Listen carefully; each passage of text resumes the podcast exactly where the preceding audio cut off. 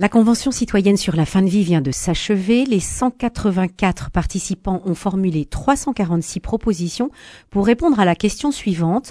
Le cadre d'accompagnement de la fin de vie est-il adapté aux différentes situations rencontrées ou d'éventuels changements sont-ils, devraient-ils être introduits?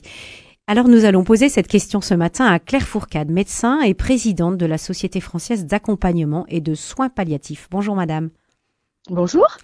Venue de Narbonne, vous êtes de passage à Toulouse pour une conférence donnée à l'Oncopole, coordinatrice de l'équipe de soins palliatifs à l'hôpital privé du Grand Narbonne. Vous êtes confrontée chaque jour à la mort. Comment le vivez-vous? On est confronté d'abord à la vie, plus qu'à la mort, c'est-à-dire qu'on est confronté à la vie jusqu'au bout et à cette euh, demande des patients au quotidien dans chaque chambre de les aider à vivre jusqu'au bout dans la dignité et de nous questionner en équipe comme soignants, de savoir comment on peut accompagner cette vie qui s'en va. Euh, c'est pas un métier facile, mais en même temps, c'est aussi un moment de la vie où tout est intense. Il n'y a pas de temps à perdre. Et y a, rien n'est, il n'y a pas de temps pour le superficiel, et donc on est vraiment au cœur de, de ce qui fait l'essentiel de la vie, et donc c'est un métier passionnant. Un métier passionnant, mais un métier, comme vous le disiez, difficile, puisque immanquablement, les personnes que vous accompagnez, vous les accompagnez jusqu'à la mort. Donc, il y a une forme d'attachement. Comment, comment votre équipe de soignants, comment vous, vous, vous les accompagnez, comment vous vivez euh, cet accompagnement et puis forcément cette fin inéluctable? Alors c'est un travail nécessairement d'équipe. Euh, c'est un travail qu'il est impossible de faire seul. On passe avec nos patients et avec leurs proches, on fait avec eux, on leur fait une promesse, c'est que quoi qu'il arrive, on sera là jusqu'au bout, on les accompagnera, on les soulagera. Euh, quelles que soient les, les, les, circonstances de leur fin de vie. Et pour tenir cette promesse-là, euh, elle ne peut se tenir qu'en équipe. C'est-à-dire qu'il faut être à plusieurs parce que d'abord pour soi ce serait trop difficile parce qu'on n'est pas toujours là, et puis parce que euh, on a besoin pour entendre euh, la souffrance, euh, on a besoin d'oreilles différentes. Il y a la souffrance physique, mais il y a aussi la souffrance psychologique, la souffrance sociale, la souffrance spirituelle, et, et pour entendre toutes ces dimensions de la souffrance et pouvoir essayer d'accompagner les patients et y répondre, on a besoin d'être et de travailler ensemble. Et c'est aussi le fait de travailler ensemble qui nous permet de nous protéger les uns les autres euh, quand c'est trop difficile, de pouvoir dire, bah de demander à un collègue de prendre la place quand l'attachement est trop fort ou quand au contraire c'est trop difficile. Et puis ça demande aussi un travail de réflexion permanente, je crois, de ce que ça nous fait, nous soignants, euh, d'être proche des patients, de perdre des patients et, et comment on réfléchit ça ensemble, comment on le pense et comment on arrive à vivre avec cette réalité. Oui, alors justement, à propos de cette réflexion, puisque chaque patient a son histoire, chaque fin de vie est différente, comment au quotidien vous menez cette réflexion propre à chaque situation? Alors, vous avez raison tout à fait de le dire, on fait que du singulier. Moi, je dis toujours qu'on fait que de la haute couture, on fait pas de prêt-à-porter. C'est-à-dire que, que, chaque patient a des attentes, des besoins différents. Et donc, il y a vraiment un travail singulier d'écoute, alors qui se fait toujours les soins que ce soit les, soins du corps ou que ce soit les consultations, on travaille presque toujours en binôme, c'est-à-dire euh, en se disant qu'on est toujours plus intelligent à plusieurs que tout seul. Et donc, il y a ce travail d'écoute avec les patients, avec les proches. Je dirais que la moitié de notre temps est passé avec les patients et à peu près autant avec les proches parce que le, un patient ne vit jamais tout seul et que ce qui lui arrive à lui arrive aussi à ses proches et qu'on a besoin d'accompagner l'ensemble de, ce groupe, cette cellule familiale ou amicale.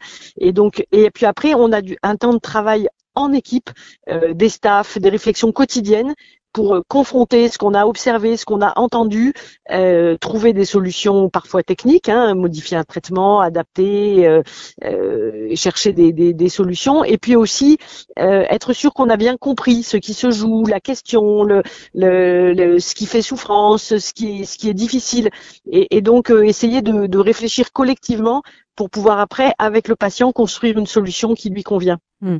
Et c'est une façon de mener une réflexion éthique finalement qui, qui est respectueuse de la singularité de chaque situation. C'est vraiment de l'éthique du quotidien. C'est vraiment de, je pense que c'est vraiment le défi pour nous. L'éthique n'est pas un concept théorique. En tout cas, on, va se baser sur des, des, concepts et des idées, mais on, mais on doit les traduire dans quelque chose de pratique qui est une façon de regarder le patient, de mettre le patient au centre de nos réflexions. C'est l'institution qui doit s'adapter au patient et pas le contraire. Et ça, c'est souvent euh, pas le cas à l'hôpital. Et donc, euh, notre défi dans les équipes de soins palliatifs, c'est de proposer un lieu qui soit hospitalier au sens premier du terme mmh. pour accueillir le patient dans, dans sa dans son unicité. Dans cette dimension de, de l'accueil du patient euh, dont, dont vous parlez à l'instant, vous, vous devez être quand même parfois confronté à la demande de mourir de, de ce patient. Comment vous, vous l'accueillez? Alors, c'est la, question de, la demande de mort est une question qui vient de temps en temps, contrairement à ce qu'on pourrait croire. C'est pas du tout une question du quotidien, mais certains patients expriment à un moment l'envie le, de mourir ou l'impression que la vie est trop difficile. Dans l'immense majorité des situations, euh, ce désir est fluctuant et ambivalent. C'est-à-dire qu'à un moment, on peut avoir envie de mourir, et puis parce qu'à un moment, ça va mieux, on est moins douloureux, ou parce qu'on a eu une visite, ou parce que euh, on a un projet, euh, à ce moment-là, ce désir s'estompe. Parfois, il peut revenir, parfois non. C'est ce qui est extrêmement rare, c'est le, la demande persistante. Vous voyez, dans l'équipe dans laquelle je travaille depuis maintenant 25 ans, on a accompagné 12 000 patients et on a eu trois demandes persistantes d'euthanasie. donc c'est un chiffre qui, qui, est, qui est très faible et qui est comparable, disons, à celui de beaucoup d'équipes. Donc ça veut dire que pour nous, l'expression de la demande de mort est toujours euh, pour nous un sujet d'attention particulier, parce que c'est toujours l'expression d'une souffrance, qu'elle soit physique ou psychique, hein, mais, mais en tout cas, c'est euh, un patient qui, qui fait une demande de mort va toujours être prioritaire, par exemple, pour être hospitalisé dans le service, parce qu'il y a toujours une, la nécessité d'une attention et d'une écoute particulière, mais en même temps, euh, cette écoute implique pas forcément euh, enfin, elle peut impliquer une, grande variété de réponses, en tout cas d'entendre ce qui fait souffrance et d'essayer de construire avec les patients, là encore, euh, une réponse adaptée. Euh, j'en peux plus parce que j'ai mal, j'en peux plus parce que je suis seule, j'en peux plus parce que ça n'a pas de sens ce que je vis, et, comment nous, on, peut accueillir ça et comment on peut être là aux côtés du patient. Est-ce qu'on pourrait dire que cette, cette demande de, de mourir euh, met à l'épreuve l'équipe des soignants? Oui, oui, oui, on peut le dire. En tout cas, elle, elle, elle met en question et parfois à l'épreuve. Euh, parce que c'est un défi pour nous, pas tellement parce que parce qu'elle viendrait en dehors d'un cadre législatif, mais plutôt parce qu'elle est un défi pour nous euh, dans, dans la qualité de l'accompagnement qu'on va proposer. Euh, comment à la fois on, respecte cette demande et cette parole, et comment en même temps on arrive en équipe euh, à apporter une, réponse qui soit satisfaisante pour tout le monde. La relation soignant-soigné, c'est une relation entre des personnes. Euh, c'est important. C'est pas une relation entre des fonctions. On n'est pas en relation avec un médecin ou une infirmière. On est en relation avec des personnes. Et comment on arrive à ce que cette relation soit respectueuse de toutes les personnes qui sont impliquées. Euh, cette relation a un effet à la fois sur le patient, mais aussi sur le soignant. Et donc, euh, on a la nécessité, disons, d'entendre tout ce que va nous dire le patient et en même temps d'être en capacité de de construire une réponse qui respecte tout le monde. Mhm. Alors justement, dans cette réponse qui respecte tout le monde, on, a cet exemple de, du modèle belge qui autorise l'euthanasie. Euh, évidemment, ce modèle est souvent invoqué par, euh, par ses partisans. Euh, et pourtant, la Commission fédérale de contrôle et d'évaluation de l'euthanasie en Belgique montre que moins de 3% des médecins acceptent de participer à une injection létale. En quoi, Claire Fourcade, la pratique de l'euthanasie vient-elle à l'encontre du rôle des soignants?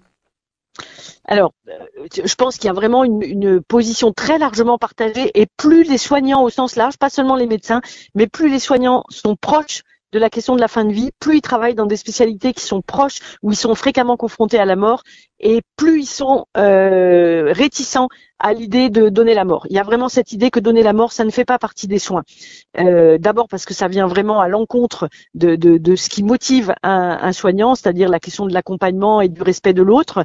Et puis, je pense aussi parce qu'il y a cette idée que précisément parce qu'on est dans une relation et que le, le cette, cet acte euh, fait aussi quelque chose à celui qui, qui, qui le fait, qui fait le geste de donner la mort, il y a cette impression qu'on ne pourrait plus écouter de la même façon les patients euh, si on savait qu'au bout, euh, on est aussi celui qui devrait donner la mort. C'est-à-dire qu'actuellement, on peut prendre le risque d'aller au plus près des patients et d'entendre des choses parfois extrêmement difficiles, de faire un bout de chemin avec les patients.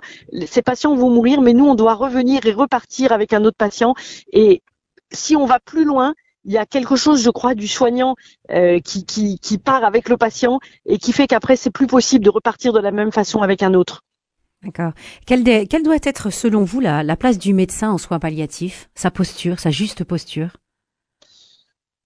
Alors, c'est le, le, le, médecin, il est un des éléments de l'équipe euh, dans, dans, laquelle on travaille, et, et l'idée, c'est de, c'est que chacun puisse trouver sa place.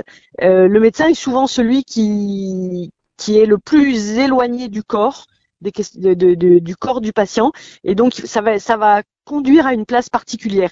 Je pense que le médecin, on pourrait dire, c'est celui qui a la, la euh, peut-être la mission première de trouver des solutions techniques ou médicales aux symptômes. Ça nécessite un temps d'écoute pour entendre ce qui fait souffrance, en particulier la souffrance physique. Je pense que notre travail, alors c'est tous les soignants et particulièrement le médecin, c'est de dégager le chemin des patients. Les patients on vive ce, dernier morceau de leur vie, euh, l'objectif c'est qu'ils soient avec leurs proches et dans les meilleures conditions possibles, avec la meilleure qualité de vie possible. Et notre travail de soignant, c'est de faire en sorte que ce soit possible. C'est-à-dire que la douleur ne vienne pas faire obstacle euh, à ce temps de vie et de partage avec les proches, que la souffrance psychique ne fasse pas obstacle. Et donc c'est trouver des solutions pour que ce temps de vie puisse être un temps où la qualité soit la meilleure possible pour qu'on puisse vivre avec ce qu'on aime, euh, ce qui reste à vivre. Mmh. Claire Fourcade, les, les, partisans de l'euthanasie évoquent euh, aussi la liberté de choisir sa mort. Est-ce que euh, dans, tous les patients que vous accompagnez, vous, pensez que cette décision est possible? Alors, c'est extrêmement complexe, hein, cette question de la liberté quand on est fragile, malade et vulnérable. Euh, je pense qu'il y a là comme un positionnement philosophique et nous ce qu'on constate en fin de vie c'est que les patients quels qu'ils soient quel que soit leur parcours y compris ceux qui sont adhérents d'associations euh, qui réclament cette liberté euh, ils ont affaire avec le réel et pas avec des concepts théoriques et pour moi en tout cas la question elle est dans le débat public actuel, qui est un débat très important et très intéressant, euh, comment à la fois on rassure des personnes qui sont soit en bonne santé, soit éloignées de la question de la fin de vie, même si elles sont malades, et qui se disent que cette liberté de pouvoir choisir euh, serait en fait une sécurité qui permettrait de se dire si à un moment c'est trop difficile, euh, je, je, sais que je pourrais demander que ça s'arrête. Comment on arrive à, à concilier ça avec la, liberté pour les personnes qui sont en fin de vie de ne pas avoir à se poser cette question. C'est-à-dire qu'à aucun moment, dans aucun pays, on ne va obliger personne à choisir l'euthanasie, mais par contre, quand la, loi le rend possible, on oblige tous les patients à l'envisager et à se demander si ce serait pas mieux euh, pour eux, pour leurs proches, pour la société. Et, et certains patients peuvent nous le dire, nous le formuler comme ça. Je veux pas avoir à me demander si ça serait mieux que je sois mort. Une patiente m'a dit ça récemment euh, à propos du débat qu'elle entendait du débat public. Et je trouve que voilà, on a aussi à prendre soin de cette liberté-là. Euh, on est actuellement dans une société qui dit à ces personnes vous comptez pour nous. Et, même si vous allez mourir, euh, on ne peut pas consentir à l'idée de vous faire mourir parce que vous êtes important pour toute notre société. Et, et si ce message collectif change et devient euh, vous êtes libre, vous faites ce que vous voulez, on voit bien que l'impact est très fort sur les personnes les plus fragiles. Euh, est-ce que la société tient à nous? Est-ce qu'on compte pour quelqu'un? Ou est-ce que au contraire, bah, c'est une question personnelle et uniquement individuelle? Et je crois qu'il y a un vrai choix de société qui s'ouvre à nous avec ce débat. Mmh. Un, un, choix de société. Et vous disiez à nos confrères du, du Figaro le 12 septembre dernier Aujourd'hui, on voudrait mourir non seulement sans souffrance, ce qui est notre objectif en soins palliatifs, mais également sans peine, sans s'en apercevoir.